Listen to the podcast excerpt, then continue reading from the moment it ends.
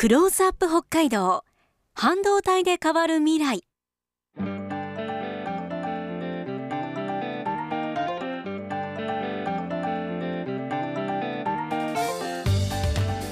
今月3日からスタートしました。クローズアップ北海道。半導体で変わる未来。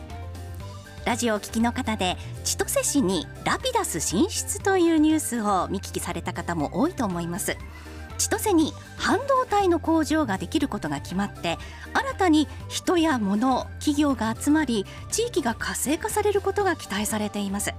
このコーナーではそのラピダス進出をきっかけに半導体で北海道がどのように変わっていくのかを探っていきます。1回目と2回目の放送では半導体そのものについて理解を深めましょうということで公立千歳科学技術大学教授の福田博さんをお招きして半導体ってどういうものなのかそして別の産業映画産業でハリウッドと比べたりしてどんな風に北海道が変わっていくのか一つの可能性もお伝えしました。はい、はい、今日は半導体は私たちの生活にどんな影響を与えるのかそして半導体の工場がなぜ北海道にできたのか北海道経済にどんな影響を与えそうなのかを掘り下げていこうと思います。今日もお客様をお招きしています。経済産業省北海道経済産業局地域経済部製造情報産業課長の佐々木信之さんです。佐々木さんこんにちは。は。いこんにちは。よろしくお願いします。よろしくお願いします。佐々木さんはちなみにこれまでラジオのご出演などされたことあるんですか？いやありません。あの初めてで、えー、緊張してます。あのとても柔らかい番組ですので、はい、安心してください。よろしくお願いします。あの佐々木さんご出身はどちらになるんですか？はい、私はあの札幌の隣町の当別町というところです。あの自然豊かで農業の町ですね。あのチョコレートのロイズの工場なんかもあります。はいスウェーデンヒルズとか、環境すごくいいですよね。ね道の駅も素敵ですしね。うん、佐々木さんは北海道経済産業局ではどのようなお仕事をされているんですか？はい、えー、北海道経済の成長のためにですねあの食とか観光ものづくり、うん、IT などさまざまな産業のサポートをする取り組みですとか、はい、えー、大学の企業の連携産学連携ですね。あ。とスタートアップの支援いろんなことをやってます。幅広い分野を担当されてきてるんですね、はい経済産業省でもお仕事されたんですか？はい、えー、東京の経済産業本省でも仕事をしたことありまして、その際はあの中小企業の金融支援というのを行ってました。そういった関係もあってですね北洋銀行さんの方に、はい、えー、2年ほど出向でお世話になったこともあります。今の製造情報産業化ちょっと長いんですが、はい、半導体デジタル産業はじめですねあの自動車の EV 化ですとか宇宙産業とか航空機にまあチャレンジしていく企業さんとか、はい、そういったあの未来につながるような仕事をやってます。すごいですね。宇宙もなんですね。最先端の技術を使った産業を支援するお仕事ということなんですが、そんな佐々木信之さんと一緒に今日はお送りしていきます。まずは今日のポイントのご紹介です。ラピダスはなぜ半導体工場を北海道に建設するのか。日本の半導体政策は？ラピダスがもたらす北海道への効果は？はい。3つのキーワードが出てきましたが佐々木さんにまず最初にお聞きしたかったのが北海道と熊本に新しく半導体工場ができることが決まってそれが地域活性化の起爆剤になると注目されているんですけれどもなぜそんな半導体工場が北海道にできることになったんでしょうか？はい、えー、ラピダスの小池社長がですね、えー、千歳に工場を建設する理由として5つほど挙げておられます。はい、えー、まず1つ目は新千歳空港が近いことです。はい、ラピダスの今工場を建ててるとこは空港から車で10分もかからないですね。はい、で半導体は小さくて軽くてかつ高付加価値なものですから、はい、飛行機で運んでもあのコスパは大丈夫なんですね。でえー、国際空港の新千歳から全国世界に出荷できるっていうのが一つです。またあのラピダスは外国の企業や研究機関と提携してますので世界からお客さんとかエンジニアの方々が千歳や北海道にまあ来る泊まる住むといったことが増えていくんじゃないかなと思います。はあ、なるほど。一つ目は新千歳空港が近くて人を迎えやすい環境ということですね。はい。うん。はい。二つ目は土地が広くて拡張性広がりがあるということです。はい。えっと半導体の工場は一棟目が成功すると二棟目三棟目立てていく傾向があるんですね。あの効率性を重視してですね。先週でしたか？熊本に進出した台湾の半導体企業に第二工場ができるというニュースありましたね。はい、えっ、ー、とラピダスの工場は昨年の9月に着工しまして、はい、えー、来年の今頃春には第一工場が完成する今計画予定です。はい、でそこで半導体製造の試作ラインこれスタートさせまして、はい、2ナノメーター世代というですね世界でまだどこの企業も量産化できていない半導体の開発を行います、はい、そしてあの2年後2027年春頃に量産化を成し遂げまして、まあ、製品の販売を開始,、えー、開始しようという計画でございます。はい、これ順調にいけば 2, 2ナノの次の世代の半導体に向けて今第一工場の横に第二工場を建設する計画で、はい、小池社長は4棟目まで行きたいとおっしゃっています。そこまで対応できる土地の広さはやはり北海道ということかなと思います。北海道のまあ広さ大きさが必要とされたわけですよね。あと佐々木さんごめんなさい改めて2ナノメーター世代の半導体というのはどんな小さな半導体になるんですか？はい、すいません。ナノメーター10億分の1メーター、髪の毛だと10万分の1の太さ。はいよくよくわかんないですよね。あの半導体の世界はとにかく小さく細かく回路を設計することで進化してきたんですけども、はい、その回路の線幅の最小値のことを指します。髪の毛の10万分の1ってイメージがきますか？全然飽きません。あのドライヤーのナノケアだったらなんとなく髪にいいなって思うけ ど、ええ、半導体のナノメーターは全く分かんないです。そうですね、はい、特殊特殊な顕微鏡じゃないと見えないですよね。でまあ実は10年ちょっと前ぐらい22ナノ世代なんて言われてる頃はそれが回路の実際の線幅だったんですけども、はい回路を今言ったような単位で細かくするにやはり限界があるんで、はい、最近はその回路の構造を立体的に、まあ、縦に積んだりとかですねそういった構造を変えていくことで性能を上げているので今はそのナノナノメーターナノ世代っていうのは厳密に回路幅を指すのではなくて、うん、便宜上の開発スペックを指すことになってまして、うん、今は3ナノ世代まで実用化されてます。3ナノ世代あの誤解を恐れずに言うと昔は線の幅を表す数字だったものが今は幅じゃなくて名前になっている、ということなんでしょうか。はい、ね。えー、そして5つの理由3つ目の理由は何でしょうか、はいえー、3つ目は半導体製造に欠かせない水が豊富にあることです、はい、あの半導体の製造プロセスでは非常に多岐にわたってまして、うん、そのプロセスで生産あ製品を一旦きれいに洗う洗浄工程っ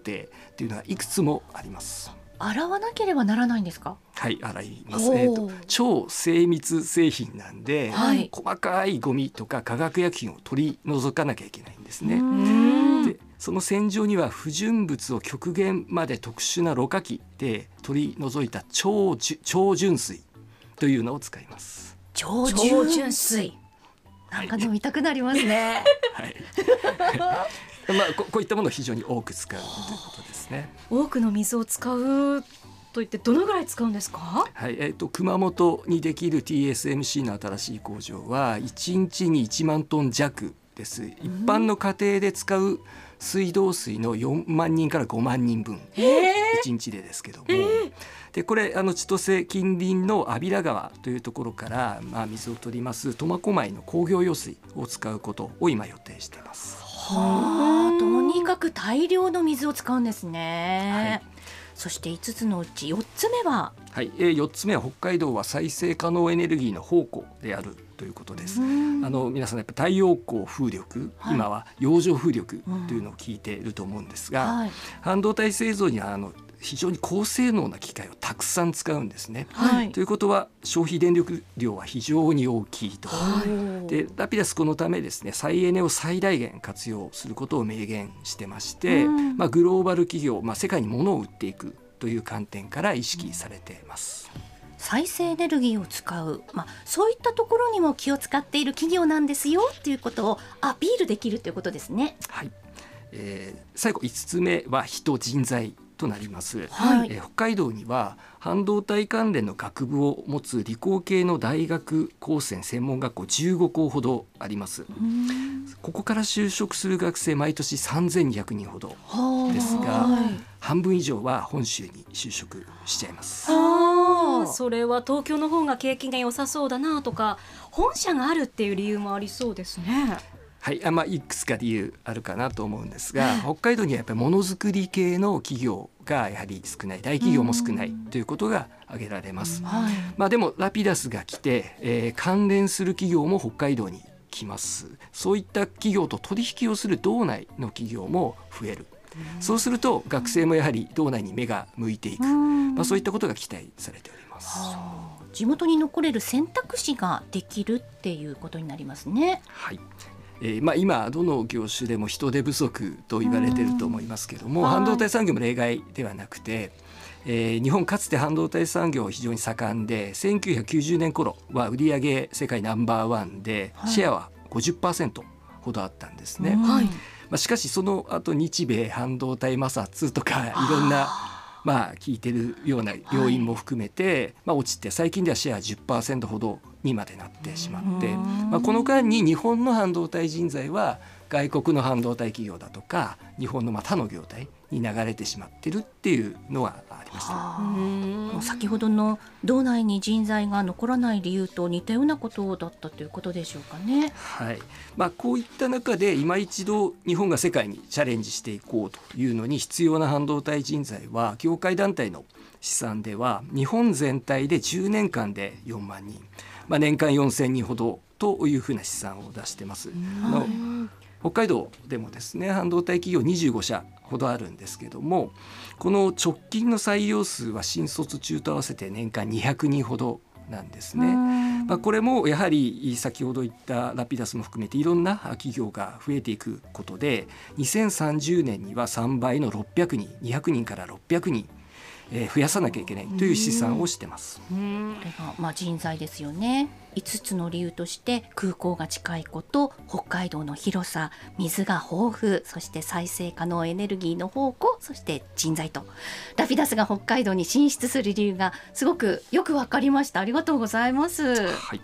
あの先ほどかつて日本の半導体産業が世界ナンバーワンでシェア50%だったのに現在は10%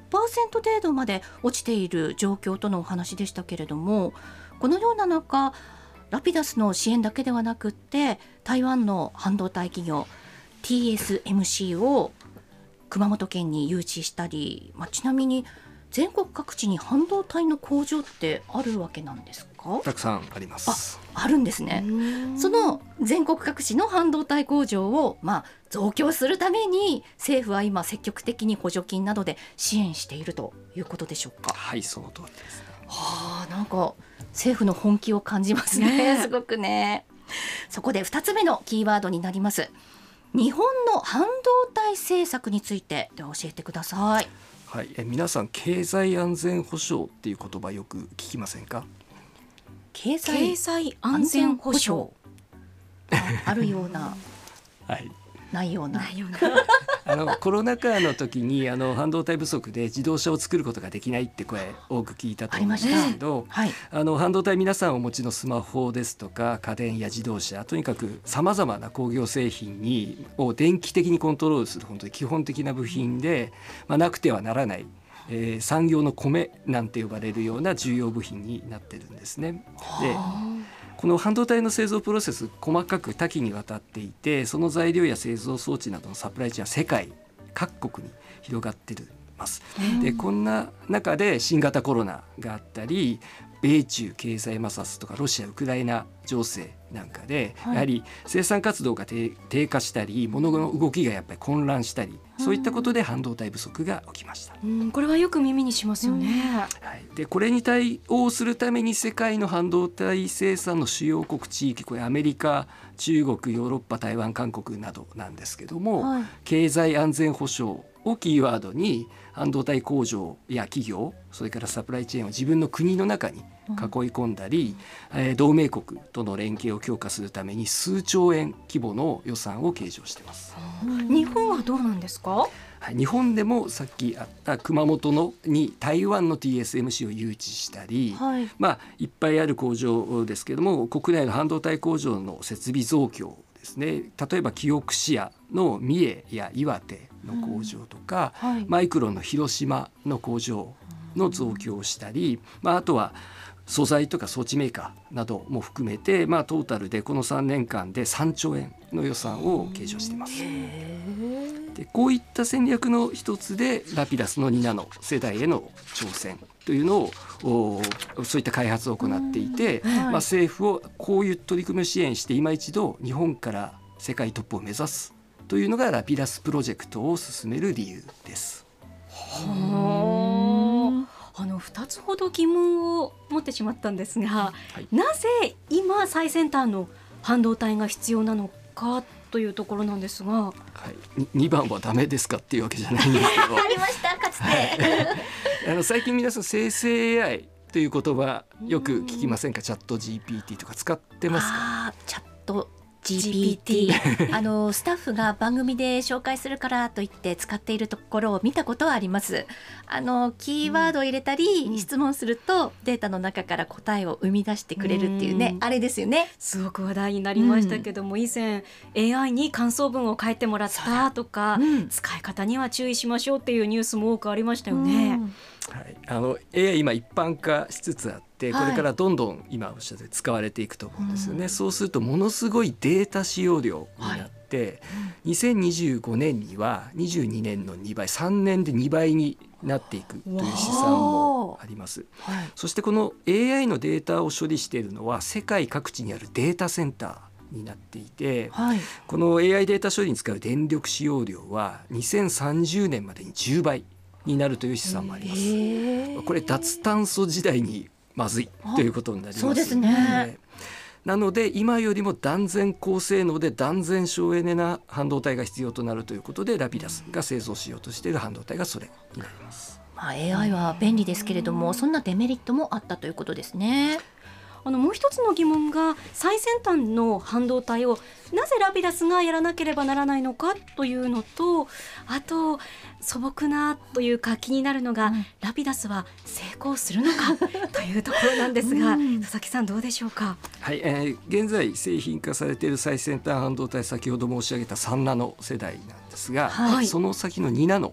を今アメリカのインテルと韓国のサムスンと台湾の TSMC が開発してます、はい、まあ、経済安全保障の観点とそれから日本がやはりデジタル産業で国際的に優位に立つためにやはり日本国産でラピダスが2ナノその次にチャレンジすることは大変意義があることだと思ってます。もう一度日本がトップに立つチャンスということですね。はいえー、でラピダスは成功するのか ということですが、はい、ラピダスは2ナノの基本技術を持っているアメリカの IBM と業務提携を行ってます。ラピダスの社員今300人ほどいるんですが、そのうちのトップエンジニア100人ほどが今アメリカに行って共同研究を行っておりまして、そしてそれ順調だと聞いてます。また最新の製造機器を持つヨーロッパの研究機関や企業との連携も行ってますので、えー、そういったところも期待できます。ただ、もちろん技術の確立とか量産化そしてお客さん捕まえなきゃいけないので、まあ、これから課題も多いんですけども、はい、まあ、経産省としても全力でサポートしていきたいと思ってます。わかりました。それでは最後のキーワードになるんですがラピダスがもたらす北海道への効果についてです。いろいろとあると思うんですけれども具体的に教えていただけますか？はい、えー、昨年の11月北海道新産業創造機構という団体がラピダスの道内立地に関する波及効果のシミュレーション発表しました、はい、2023年度から14年間で14年間で経済波及効果が最大で19兆円 GDP 換算で11兆円ってちょっとピンとこないと思うんですが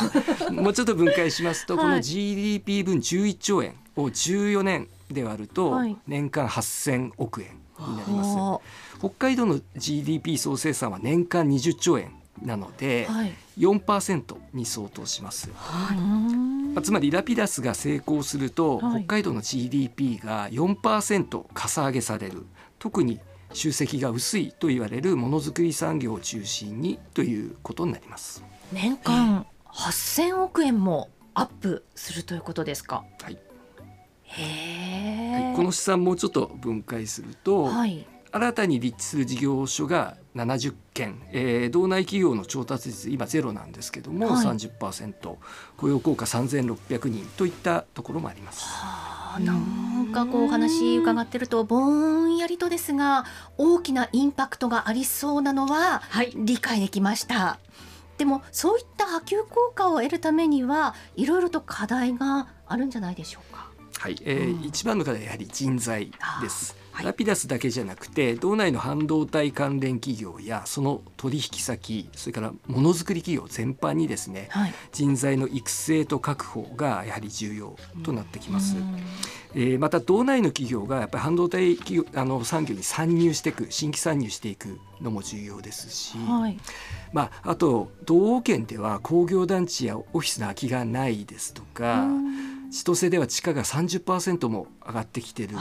とかですね、はい、ラピダスの工事で他の工事に影響を与えているかなみたいなあいろんな報道もあります。さまざまな課題があると思いますけれども、はい、まあ、こういった大きなプロジェクトを進めていくには短期的には必ず光と影、えー、メリットデメリットがあると思うんですね。はい、で我々経産省同庁北海道庁さんとか千歳市などの行政とか経済団体教育会それそしてやっぱり企業の皆様と連携しながらですね課題を解決して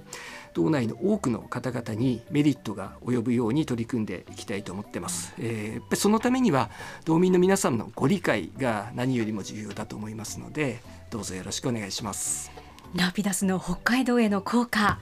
よくわかりました。美香さん、はい、これは、うん美香さんはね筑波大学で理系の学部でしたけれども 半導体の仕事をするという選択肢もあったのかな？なかったです。即答。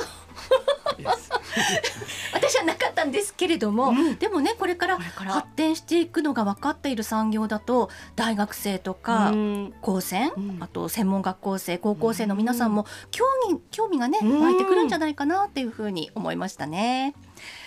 お送りしてきましたクローズアップ北海道半導体で変わる未来第3回。今日は半導体は私たちの生活にどんな影響を与えるのか。半導体の工場が北海道経済にどんな影響を与えそうなのかというテーマで経済産業省北海道経済産業局地域経済部製造情報産業課長の佐々木信之さんにお話伺いました。佐々木さんどうもありがとうございました。ありがとうございます。次回もお楽しみに